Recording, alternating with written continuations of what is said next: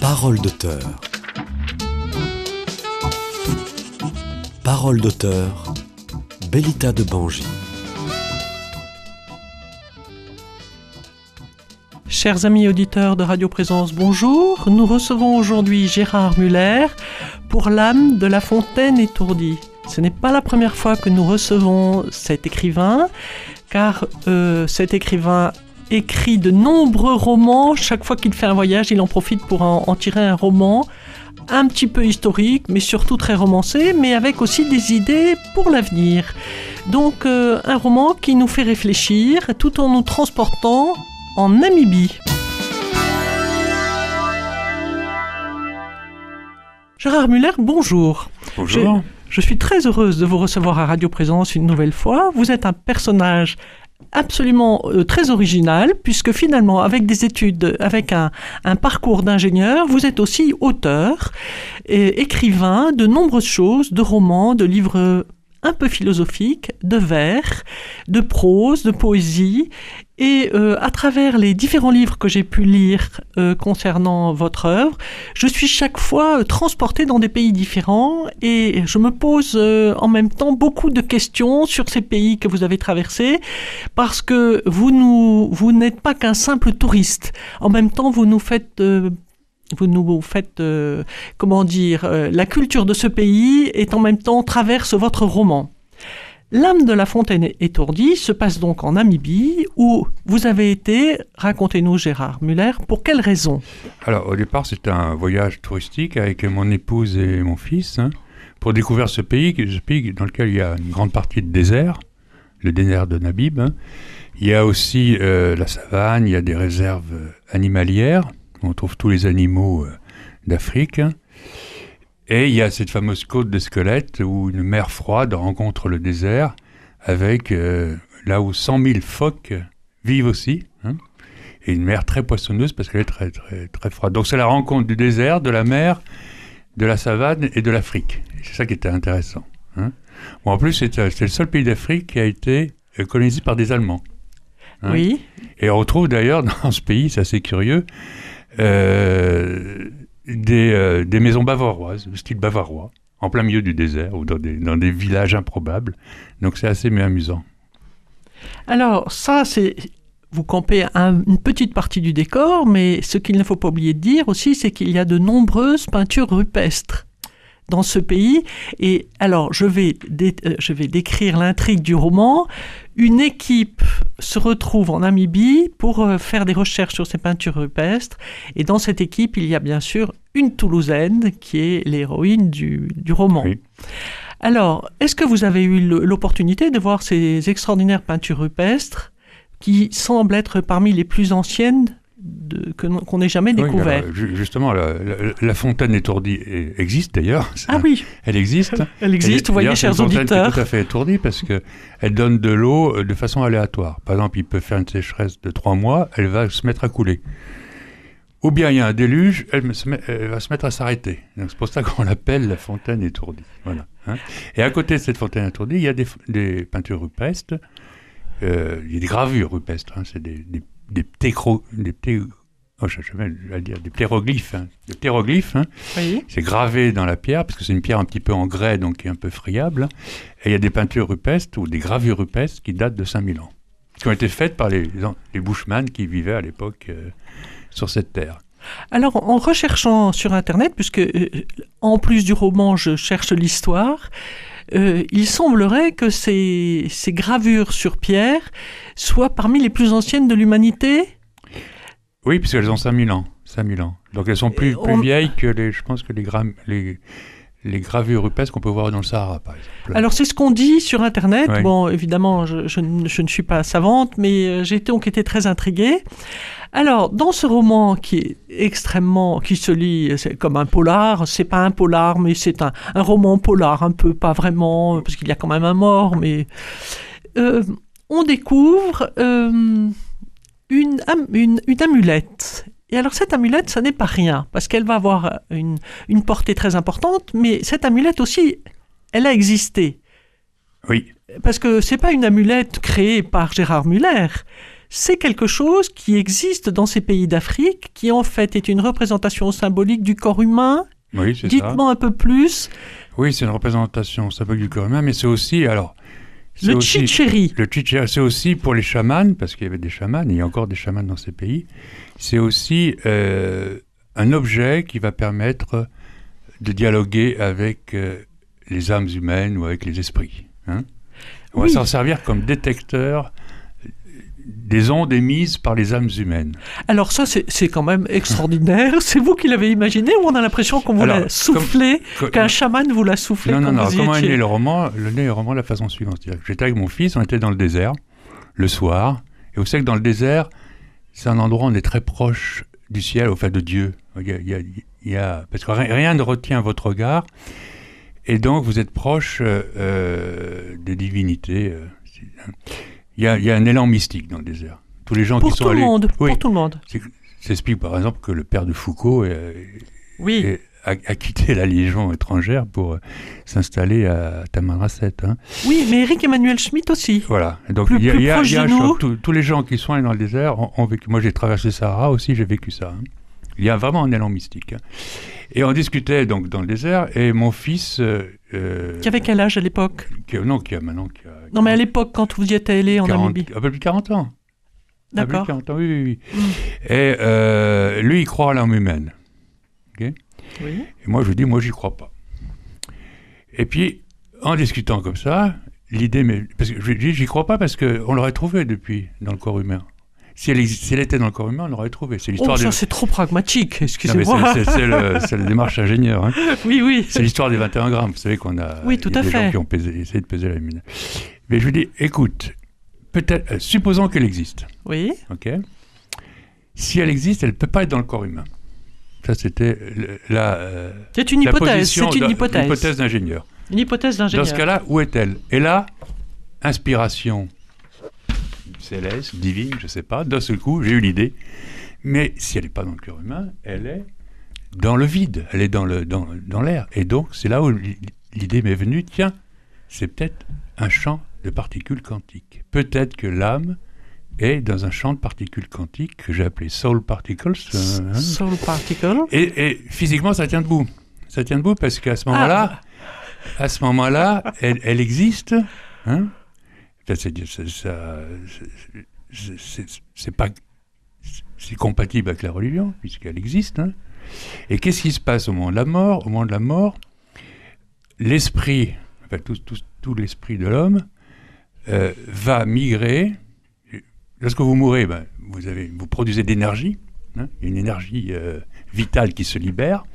Et cette énergie, sous la forme d'onde, va aller perturber l'information d'un champ de particules quantiques, hein, va créer un, un petit ordinateur quantique, où là, l'âme de l'homme, qui était avant dans son esprit peut-être, va se réfugier pour l'éternité, en dehors du corps. C'est une, une très jolie idée.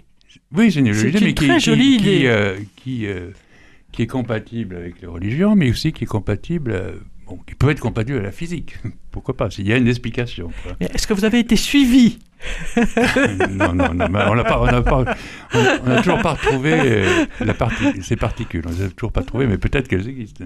Non, mais c'est une mais on les a hypothèse. pas trouvées parce qu'on n'a pas le détecteur.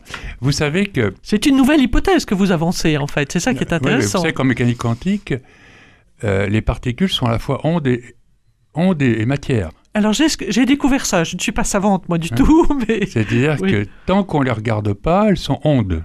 C'est-à-dire qu'elles n'ont pas de réalité matérielle. Oui. Mais dès qu'on les détecte, elles deviennent matière. La lumière, par exemple, c'est une onde. Et dès que vous la voyez, c'est un photon. C'est de la matière. Alors, moi qui suis le grand public et qui représente le grand public qui vous écoute, on dit qu'en réalité, on n'existe qu'à travers le regard des autres. Exact. Alors, c'est exactement ça, parce que il y, a, il y a des philosophes qui ont, qui ont dit, mais les choses n'existent, que lorsqu'on les regarde. Oui. Et ce qui, d'un point de vue de mécanique quantique, est vrai. C'est-à-dire que la Lune n'existe que parce que vous la regardez. Lorsque vous la regardez pas, elle n'est que onde.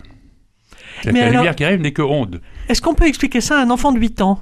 Ah, je sais, je sais pas. Ou, ou à une maman normale de, de 30 ans? C'est quand même très particulier. Non, mais la physique quantique, c'est très, très particulier. euh, C'est très difficile à comprendre. hein. Oui, on le en parle pape de la plus en physique plus. quantique, et M. Feynman avait dit Oui. celui qui a compris la, la- la- la physique quantique n'a absolument rien compris. Voilà. Et donc Oui. c'est lui-même, le pape, disait ça. Donc c'est très compliqué. C'est pas Einstein. Pour le grand Non, public. non. oh, bon. Einstein ne croyait pas à la... Einstein qui a participé à la création de la mécanique quantique, hein, avec Ah. Planck, Oui, ne croyait pas à l'aspect aléatoire euh, de la mécanique quantique. Il, a- il- a eu la, la fameuse formule Dieu ne joue pas au dé. oui, tout à fait, qui est connu. Voilà, qui est connu, et ça, c'était sa position vis-à-vis de la physique quantique. Lui, hein, lui, pour lui, tout était rationnel, tout était euh, logique, etc. Or, la physique quantique, c'est pas logique, parce que vous pouvez avoir deux états en même temps. C'est comme dans les ordinateurs quantiques. Les ordinateurs quantiques vont apparaître bientôt, là. Il y a déjà des, des gens qui travaillent sur des ordinateurs L'armée travaille dessus. quantiques. Oui, oui, mais pas que l'armée. Il y a Oui. beaucoup de gens qui travaillent dessus. hein. L'armée est toujours en avant. Et on dit que ça va, ça va révolutionner l'informatique, parce que des, des- des ordinateurs 1000, un million de fois plus puissants qu'aujourd'hui. Mais dans un ordinateur quantique, il y a euh, ce qu'on appelle les bits. non.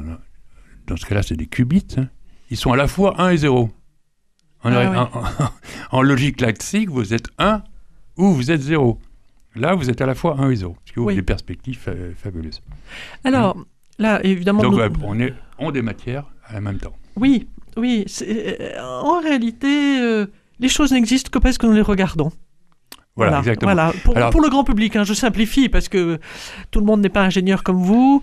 Et euh, Alors, pour revenir à l'âme, si vous voulez, euh, l'âme, donc, euh, dans ma théorie, enfin, dans mon roman, enfin, c'est pas une théorie, hein, elle est dans ce- ces particules quantiques, etc.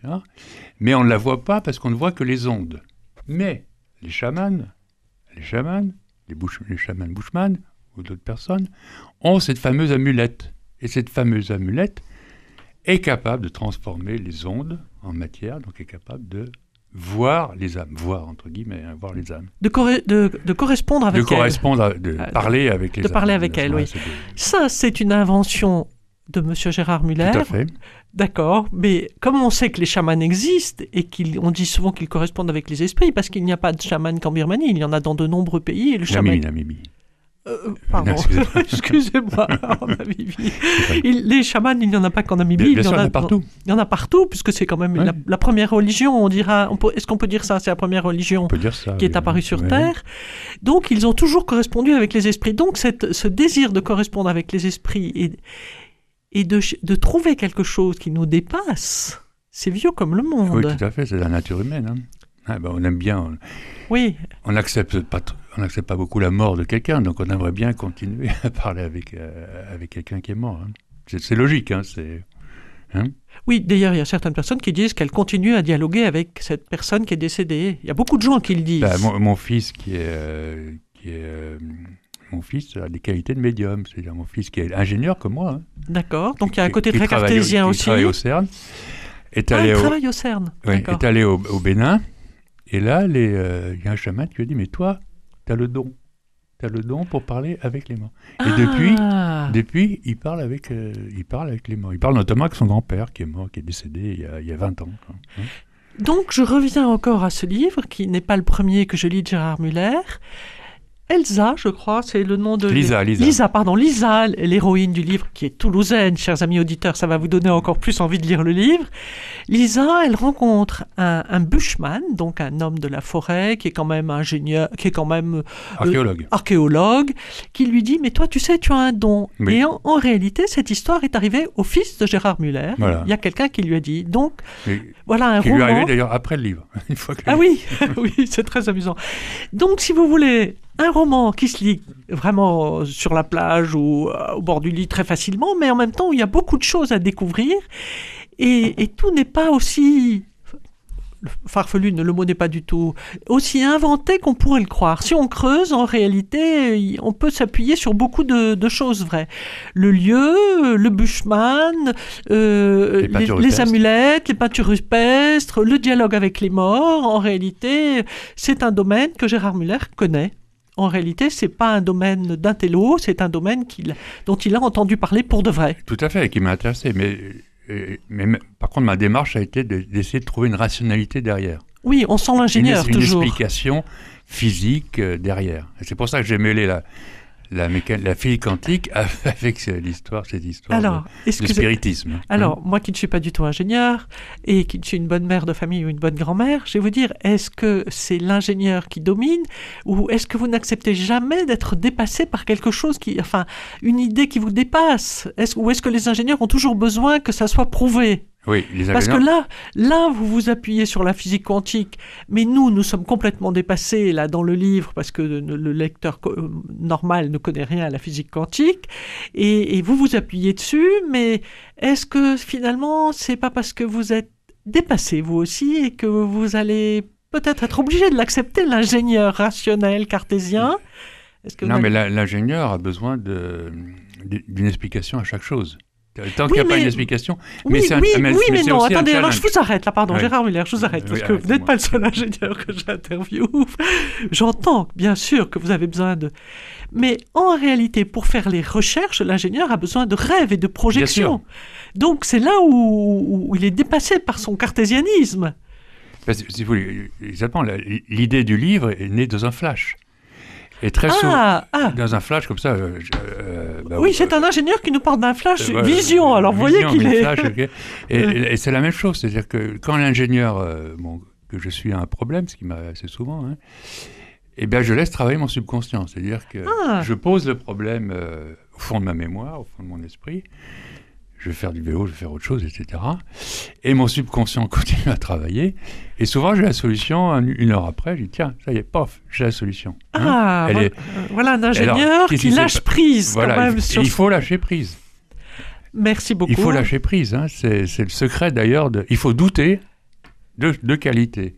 Douter, ne pas croire les évidences, chercher derrière et lâcher prise pour que il y a votre subconscient travail ou euh, il se passe quelque chose dans votre esprit qui fait que euh, vous allez trouver une solution, une hypothèse. hein. Alors je remercie beaucoup Gérard Muller, l'ingénieur, écrivain de, de cette euh, formule, douter et lâcher prise pour avancer, Voilà. pour avancer, pour créer, pour ouvrir de nouveaux chapitres, c'est absolument passionnant.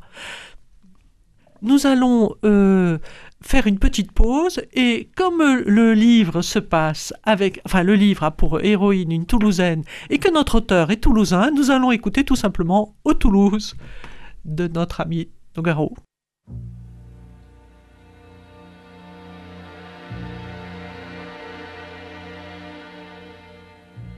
Qu'il est loin mon pays, qu'il est loin. Parfois au fond de moi se ranime. L'eau verte du canal du Midi. Et la brique rouge des minimes. Au mon pays, au Toulouse, au Toulouse.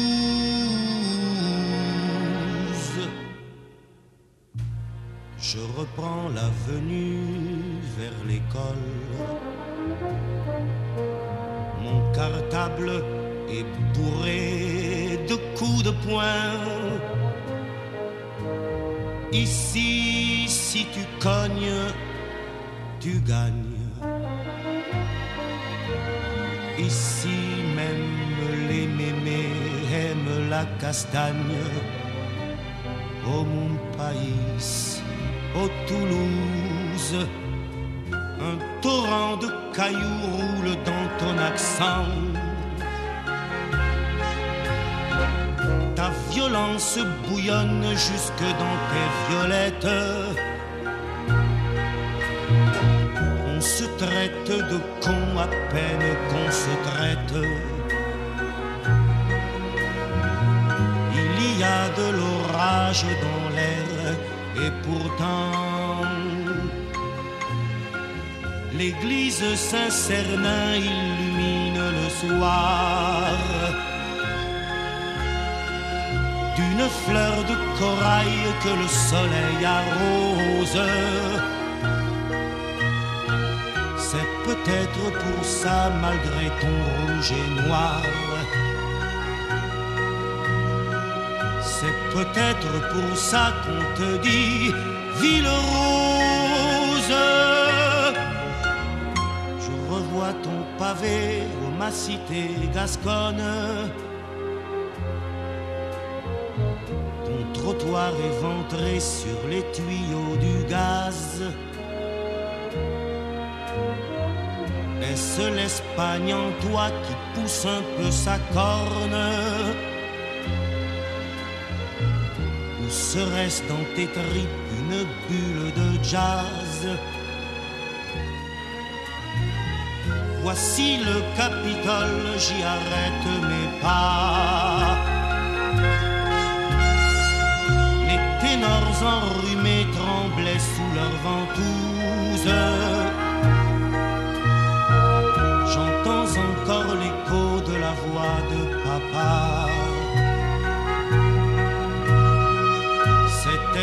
Ce temps-là mon seul chanteur de blues.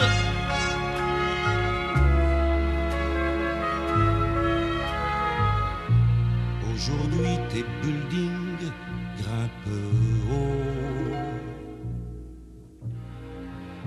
À Blagnac, tes avions sont plus beaux. Si l'un me ramène sur cette ville, pourrais-je encore y revoir ma pincée de tuiles? Au mon pays, au Toulouse, oh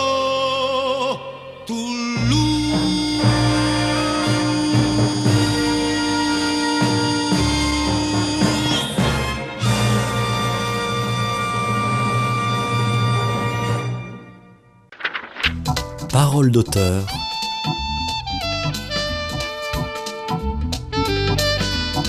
Bellita de Bangy. Chers amis auditeurs, je reprends ma discussion avec Gérard Muller pour autour de son livre L'âme de la fontaine étourdie. Et je voudrais euh, prendre une lecture qui est à la page 95 parce que euh, dans le livre, donc je ne veux pas tout vous raconter, donc on fait des recherches archéologiques, etc. Et maintenant, voilà le, nerf un petit peu de l'histoire. Il se trouve que notre Toulousaine, notre amie archéologue toulousaine, elle est arrivée en rentrée en communication avec un Bushman mort il y a 5000 ans.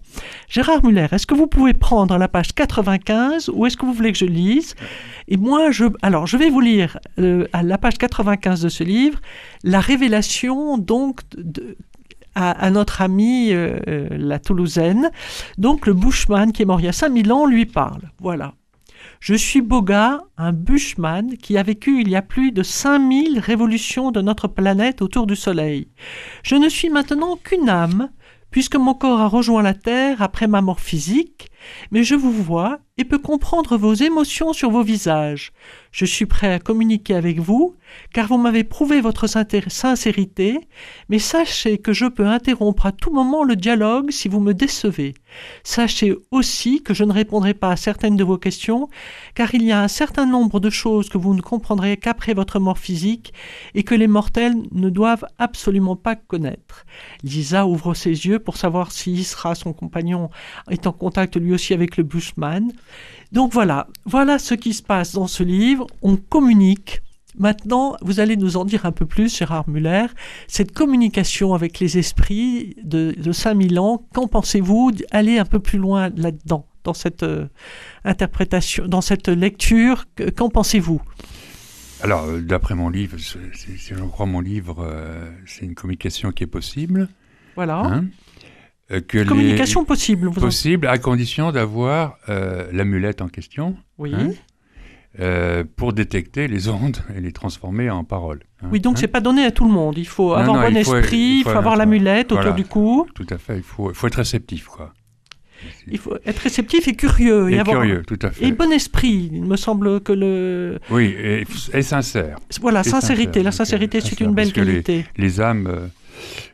Euh, ne respectent que la sincérité. Après, bah, comme c'est dit là, il y a des choses qui peuvent se dire et des choses qui ne peuvent pas se dire. Et dans le bouquin, finalement, à la fin du bouquin, on va pas va pas spoiler la fin, hein, mais euh, il y a une sorte euh, les les âmes finalement devant, euh, devant le- ce qui se passe sur la Terre, la guerre, etc., le réchauffement climatique, vont un petit peu se liguer entre elles et vont essayer de faire quelque chose pour changer euh, le monde. hein. Donc elles peuvent avoir aussi une action via aussi euh, les vivants, bien sûr. hein. Mais elles peuvent non seulement communiquer des messages, mais euh, du fait de leur puissance d'esprit, elles peuvent aussi agir sur le monde. D'où l'importance de la pensée D'où l'importance de la pensée. et, et de la pensée positive. Oui, tout à fait. Pour employer Oui. un mot d'aujourd'hui. Donc, euh, en même temps que le roman, le- il y a des, des idées qui peuvent nous faire réfléchir. Est-ce que nous pourrions avoir, nous tous, puisqu'en réalité nous sommes tous concernés, par nos pensées positives, un, un impact pour l'amélioration du futur? Ouais. Mhm. donc ça, c'est très important. Donc c'est un message à travers le roman, un message un, un peu philosophique, un peu à l'humanité de. un message à l'humanité. Ouais. Ça n'est Mhm. pas la première fois que Gérard Muller transmet des messages à ses lecteurs. C'est vrai, vous Dans avez le- raison. Dans le livre de Tree, La forêt intelligente, euh, un livre absolument passionnant lui aussi, que j'avais présenté à nos amis euh, auditeurs de Radio Présence, et il expliquait, euh, Gérard Muller, que la forêt, toutes les forêts pourraient communiquer entre elles pour sauver la planète. Exactement, c'est la même chose. C'est toutes les forêts du monde communiquent entre elles. Ça, bon, je pense que c'est, ça doit être une réalité. hein. Mais Et entendez bien, amis auditeurs, parce que quand même, ça n'est pas quand même écrit Bah, partout. c'est- ouais, c'est que les- les- Mais c'est une les très belle idée. Les arbres sont intelligents, hein, donc les forêts sont intelligentes. Oui, Elles sont d'autant plus intelligentes qu'elles sont, euh, qu'il y a beaucoup d'arbres. hein, c'est ce, qu'on appelle l'intelligence en essaim. hein. Et euh, je suis parti du principe que toutes les forêts du monde, les grandes forêts du monde, pouvaient communiquer entre elles. Et, et à la fin de ce livre, Downtree, elles, elles se liguent, elles se liguent aussi pour donner une petite leçon à l'humanité en disant, ben, écoutez, il est temps d'agir pour faire quelque chose vis- vis-à-vis euh, des guerres, vis-à-vis de l'inaction climatique, etc. hein. Il est temps que vous fassiez quelque chose. Et elles ont les moyens. Elles ont les moyens, elles empêchent le monde de tourner. Et là, c'est un peu la même chose. Donc Là, un c'est peu- là, toujours... les âmes se sont liguées Oui, pour empêcher le monde de tourner. c'est toujours très positif. Il y a des choses terribles dans, dans vos livres, mais en même temps, c'est très positif. Les forêts ont un pouvoir, nous avons du pouvoir, euh, notre mental a du pouvoir. Euh, ça se passe toujours dans des pays passionnants. Tree, c'était en Australie. Là, c'est la Namibie. Euh, ce sont des, des, des bouquins, des livres à lire. Je n'en dirai pas plus parce qu'il faut, chers amis auditeurs, que vous découvriez avec euh, passion euh, ce, ce livre, L'âme de la fontaine étourdie. Mais encore un livre à lire. Je voudrais citer un autre livre qu'a euh, écrit Gérard Muller, qui est très amusant aussi et passionnant. C'est La mort frappe souvent deux fois pour les bridgers, parce que Gérard Muller connaît aussi très bien le monde du bridge. Il a été lui-même un très bon joueur et ses parents étaient champions de France. Donc encore une fois, de la réflexion, de l'amusement, du plaisir basé sur du vrai. Alors maintenant, je voudrais aborder une autre facette de Gérard Muller. Gérard Muller aussi s'occupe du Salon du Livre qui va avoir lieu bientôt à Toulouse le 22 avril au Novotel Wilson. Parlez-nous de cette Académie des livres de Toulouse où vous êtes académicien, euh, au siège numéro 9. Parlez-nous un peu de tout ça, Gérard Muller, parce que ça va intéresser nos amis auditeurs. C'est demain, le 22 avril. Non, non, c'est dans une semaine. Enfin, dans une semaine, Oui, quand je dis c'est demain, de- c'est une formule. Donc, de toute la journée, ça va se passer au Novotel Wilson. Allez-y, c'est ouvert à tous. Je vous donne la parole, Gérard Muller, pour ce salon du livre. Alors, l'Académie des livres de Toulouse est née, euh, a été créée par Monsieur Jean-François Gourdou, qui est aussi euh, président de l'Académie euh, du Languedoc. hein. Et il a voulu euh, réunir tous, les, tous les auteurs toulousains dans une académie qu'il a fondée, hein, et dans lequel il y a 80 fauteuils. Aujourd'hui, je pense que les 80 fauteuils sont, occupés.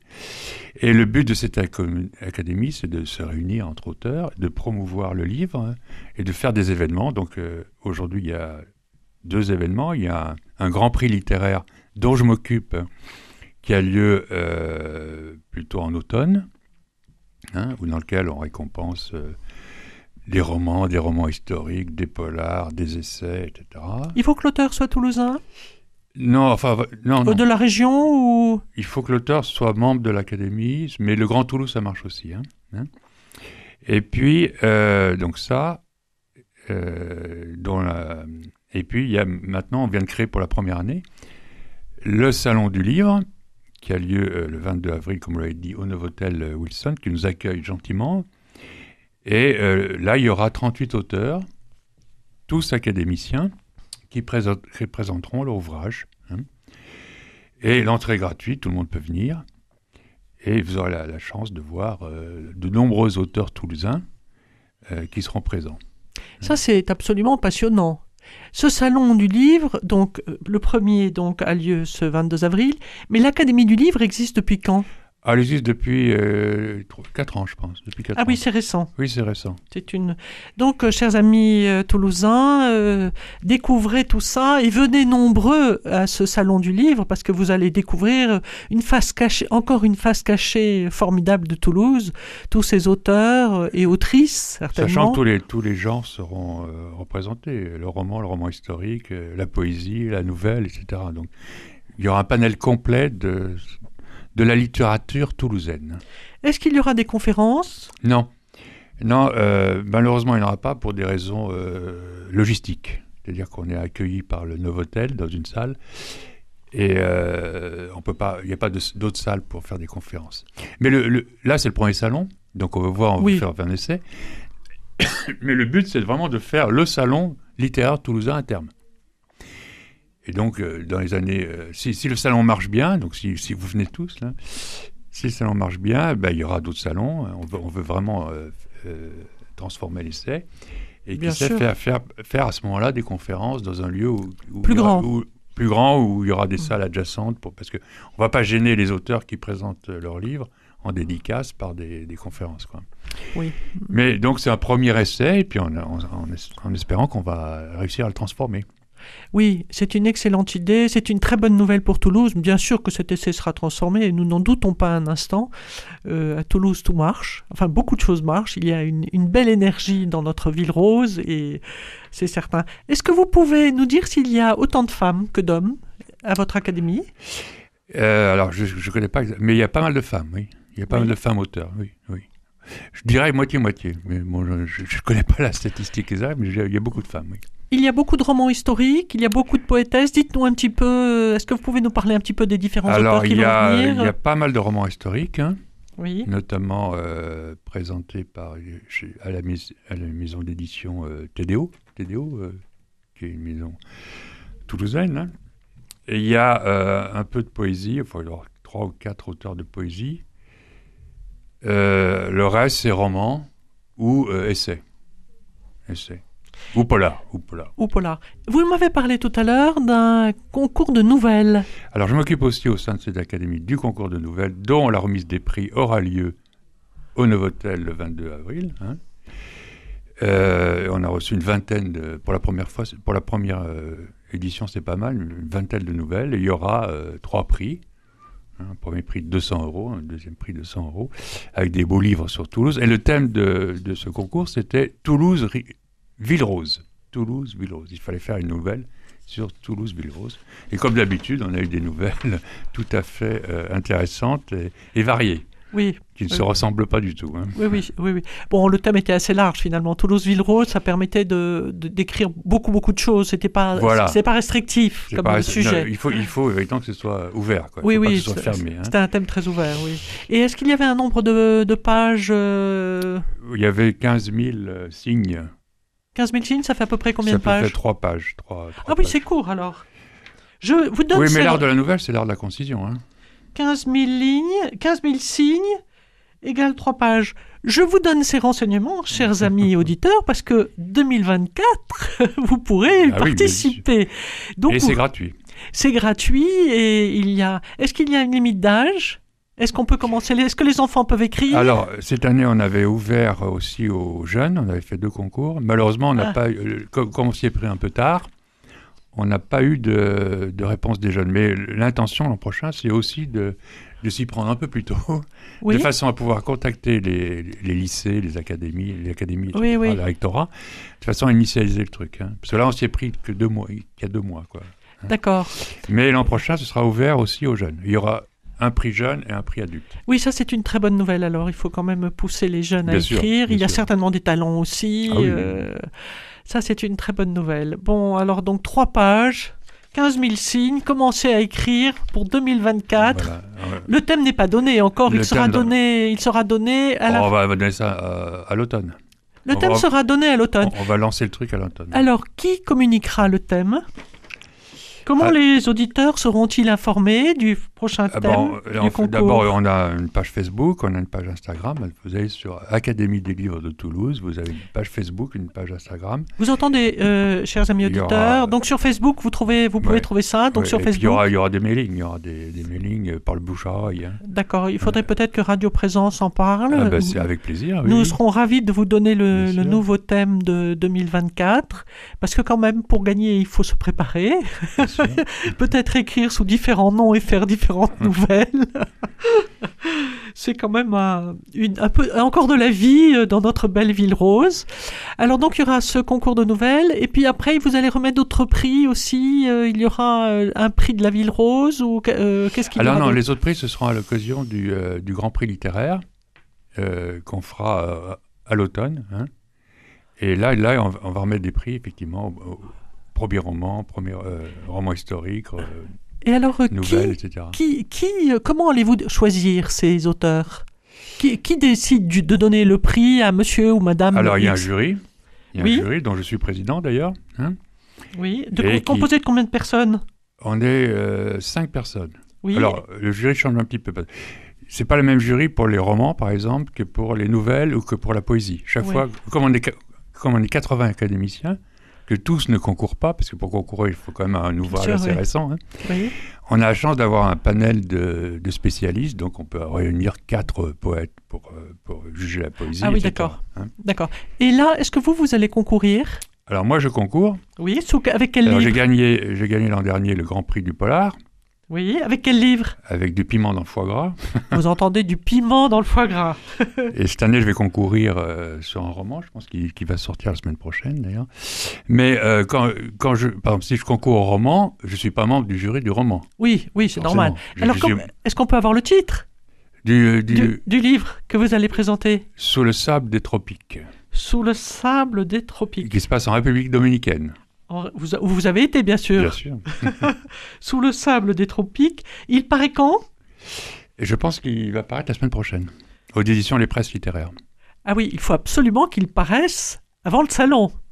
Alors, euh, non, non, ça c'est surtout pour le concours, euh, Oui, oui, le Grand. Prix euh, qui a lieu en automne. hein. Ah Mais si, si je peux l'avoir au salon, oui. Oui, c'est important de l'avoir au pense, que salon. j'aurai, je, je pense que j'aurai, oui. D'accord.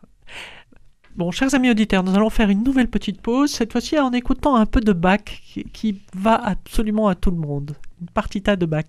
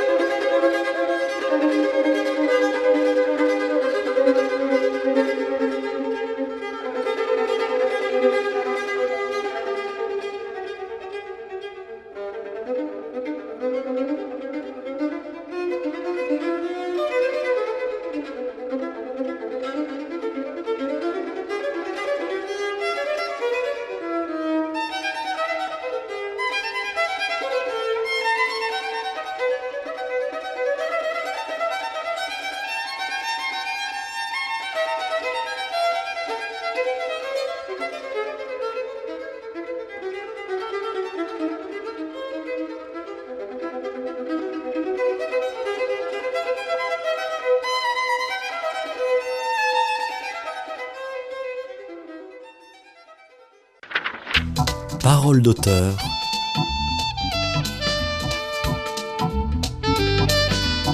Bellita de Bangy. Gérard Muller, je reviens vers vous pour continuer à vous présenter à nos amis auditeurs de Radio Présence. Alors, dans tout ce que vous faites, je sais que vous êtes aussi animateur d'un atelier d'écriture. Comme euh, je voudrais que vous nous donniez un peu plus d'explications, ça peut intéresser nos amis auditeurs. Oui, alors j'appartiens à l'association Philémon, qui est euh, sponsorisée par la mairie, supportée par la mairie de Toulouse, hein, dans laquelle on a créé un atelier littéra- littéraire. Il y a combien de temps? Oh, ça a été créé il y a très longtemps. J'étais, euh, moi, j'existais pas à l'époque pour, le, pour cet atelier.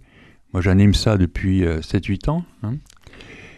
Et euh, là, en fait, le but de cet atelier aujourd'hui, c'est de coacher des jeunes auteurs, jeunes entre guillemets, jeunes en littérature, pas forcément jeunes en âge, hein, et de les amener jusqu'à l'édition de leur premier roman. C'est-à-dire que je les conduis, je les coach jusqu'à l'édition ça.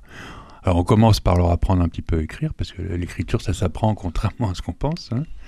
Donc euh, la première année, on appre- je leur apprends euh, les bases de l'écriture en prose. Après, euh, ils font des nouvelles, ils commencent à, se- à se, à se faire la main sur des nouvelles. Et après, cela en bout de deux ans, généralement deux, trois ans, ils se lancent dans Ah, l'écriture de leur premier roman. C'est long, c'est long alors. Ah, le, le- oui, c'est long, bien, Hmm. bien- oui, bien qu'on qu'on ait un- une séance toutes les semaines. hein. Je suis très surprise par ce que vous venez de dire. Excusez-moi, je vous, inter- je vous interromps. Vous dites que l'écriture, ça s'apprend. Oui. Il y a quand même beaucoup d'auteurs qui n'ont jamais appris à écrire et qui écrivent très bien. Oui. Vous-même, avez-vous appris à écrire? Bien sûr. Moi, moi, j'ai commencé à écrire il y a un peu plus de dix ans. hein. Oui. Et j'ai pris un coach. Parce que j'ai une démarche, Ah, encore, j'ai oui. une démarche d'ingénieur. J'ai toujours voulu écrire. J'ai dit, mais sais-tu écrire?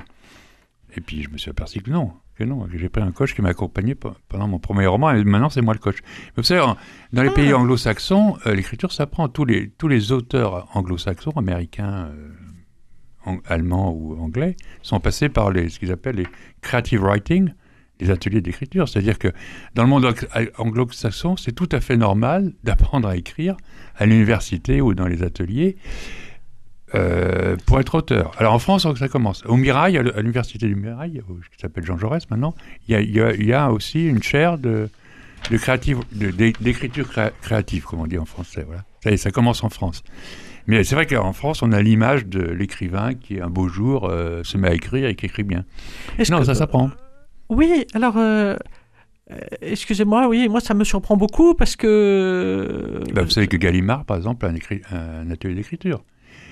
Leïla S- Salami, qui a eu le prix Oui. Goncourt, a passé quelques années à l'atelier d'écriture de Gallimard, et c'est là où elle a appris à écrire.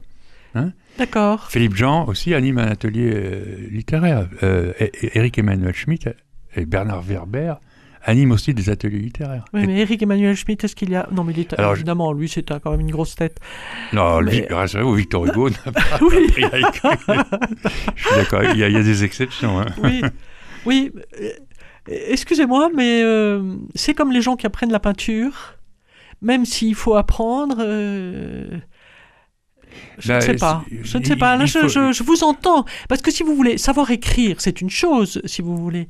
Mais après, il y a le talent, le, le- Ah, faut- la plume, le- Oui, la, faut la personnalité, Alors, le- euh, déjà, déjà, la première la chose, c'est- forme, c'est important. C'est c'est- Déjà, la c'est première évident. chose, c'est découvrir son style. C'est-à-dire que chacun a, son- son- a un style bien particulier. Oui. Et donc, oui. dans, dans l'atelier que j'anime, la première chose que je fais, c'est je, je fais découvrir leur style aux personnes.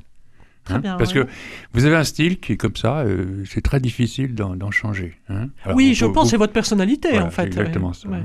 hein. Et après, euh, ben, on apprend les techniques romanesques. Euh, les techniques romanesques qui, qui sont des techniques à la fois de construction du livre, comment on construit un livre. Je, je dis toujours un roman. Un roman, c'est un tableau impressionniste, c'est-à-dire qu'il faut, faut, de- faut lâcher des touches comme ça au fil, au fil de- des pages du roman, et c'est le lecteur qui reconstitue le tableau dans sa tête. Et le tableau qui, d'ailleurs, qui D'accord. reconstitue n'est pas forcément exactement le même que le tableau qu'avait en tête le roman. C'est-à-dire qu'il ne faut, pas- il faut pas expliquer les choses. Il faut que les choses arrivent Non. naturellement Oui. dans la narration, etc., ou dans les dialogues. hein. Hein, et bon, c'est le genre de choses qu'on apprend, quoi, qu'on apprend à faire. hein. D'accord. Passionner le lecteur tout de suite, euh, le mettre tout de suite dans l'action, etc. D'accord. C'est très Et intéressant. après, il y a la forme. A la. Alors, pour nos auditeurs, où peuvent-ils vous trouver? Alors évidemment, ils peuvent aller sur Internet. Donc, vous parlez du C'est l'association Philémon. l'association Philémon. On Alors, trouve vous, où vous allez sur Internet, on a un site qui est, qui est Asso Philémon. Oui. Asso Philémon. Vous, vous vous réunissez combien de fois par semaine? Vous êtes Alors, où? on, a, on est à 95 rue, euh, Grand Rue Saint-Michel. D'accord, Et c'est au cinéma Le Cratère. C'est à côté du cinéma Le Cratère. C'est dans la, même, euh, dans la même cour que le cinéma Le Cratère. Et là, on se réunit les lundis après-midi et les jeudis après-midi. De quelle heure à quelle De heure 2h à 4h, 2h à 5h. Le lundi et jeudi après-midi? Voilà, alors le lundi, il y a, euh, c'est plutôt pour les, euh, les, les débutants, enfin les, les gens qui n'ont pas un projet de roman, etc. Et le jeudi, c'est là où j'accompagne les gens qui ont un roman. Alors, est-ce qu'il faut s'inscrire? Alors il faut s'inscrire à l'association. C'est-à-dire, Oui. la- la Si vous voulez, il y a quelqu'un qui est en train de nous écouter qui se dit mais justement ça tombe Alors, très bien, il- je veux écrire il- un bouquin. donc il contacte l'association, il, peut, il peut assister à une séance en auditeur libre, sans payer. Et, à- et au bout d'une séance, il décide de, de- de- de s'inscrire ou pas à l'association. Et ça coûte une somme, euh, la somme de 35 euros par an. Bon, c'est bon. C'est très bon. Vous pouvez, chers amis auditeurs, lancez-vous dans l'écriture. Vous avez en face de vous quelqu'un qui va pouvoir vous épauler. Donc, je répète, 95 Grand Rue Saint-Michel, à côté du cratère, le lundi et jeudi après-midi de 2 à 5 heures. Vous pouvez euh, donc apprendre à écrire et en réalité, tout le monde a des choses à dire. Vous avez tous des choses à, à écrire et à partager, soit pour votre famille, mais soit peut-être aussi pour nous, pour venir en parler à Radio Présence. Oui, parce que sou- souvent, il faut se décoincer. Souvent, les gens ont peur d'écrire. Oui, vous entendez Et- ce que dit et- et, Muller? euh, Un des buts, c'est de les décoincer. hein. Voilà. C'est-à-dire que de se lancer. Une fois qu'on Voilà. est lancé, c'est parti. Alors, ça revient à ce qu'a dit tout à l'heure euh, Gérard Muller, lâcher prise. Voilà. Donc, allez à l'association Philémon. Euh, merci beaucoup Gérard Muller pour tout ça. Je voudrais, avant de clôturer cette émission, euh, dire un mot sur votre éditeur, parce que nous parlons aussi des éditeurs qui ont un rôle important pour nos auteurs. Donc, dans le cas de ce livre, il s'agit de l'édition de l'éditeur Lazare et Capucine. Peut-être pouvez-vous nous en dire deux mots, puisque vous, vous avez rencontré euh, Olivier Delagosi plusieurs fois, qui est donc euh, le, un, un personnage assez intrigant, puisqu'il est kinésithérapeute et en même temps il a monté une maison d'édition. Et il a deux disciplines, les romans et tout ce qui est grand Classique, classique, et en même temps les chrétiens orthodoxes. Oui. Donc c'est quand même un éditeur qui n'est pas co- très commun. Édition Lazare et Capucine. Est-ce que vous voulez nous en rajouter quelques mots encore, euh, Gérard Muller? Oui, alors, donc, donc, effectivement, c'est un kiné qui gagne sa vie en étant kiné et qui a une passion à la littérature et qui est à la fois un chrétien orthodoxe engagé. Engagé, très engagé. D'accord. hein, hein. Donc il est Il à a écrit Paris. d'ailleurs des bouquins euh, religieux. Il a écrit sur. Ah, lui-même a écrit. Donc Ah oui, il oui, est il écrit. kiné, auteur, éditeur. Ouais. Olivier de Lagosi. Donc ça c'est quand même... euh, ah, c'est un Parisien. C'est à Paris, oui. Voilà, c'est un Parisien. J'ai eu un petit peu de mal à le trouver sur Internet. Donc Ah, il il n'est pas a- facile à Ah trouver. bon, il y a longtemps que je suis pas allé sur son site. Peut-être Oui. qu'il faut qu'il refasse son site. Je, je dirai à ce moment-là. Oui, Lazare et Capucine, les Ouais. éditions Lazare et Capucine. Donc, Il, a, il a édité quelques auteurs euh, toulousains d'ailleurs. hein. comment l'avez-vous rencontré? Ah, parce qu'il il était au salon des gourmets de lettres, euh, dont j'ai rencontré là, où il a gagné un prix d'ailleurs. hein. D'accord. Et euh, une amie d'amis euh, est édité, est édité chez lui. Chez lui. C'est comme ça que j'ai rencontré. hein. Voilà. Alors, chers amis, je vous recommande de la lecture de L'âme de la fontaine étourdie, écrit par Gérard Muller aux éditions Lazare et Capucine. Un excellent moment, un peu de philosophie, et on apprend beaucoup de choses et on se détend avec une héroïne toulousaine. À bientôt, chers amis.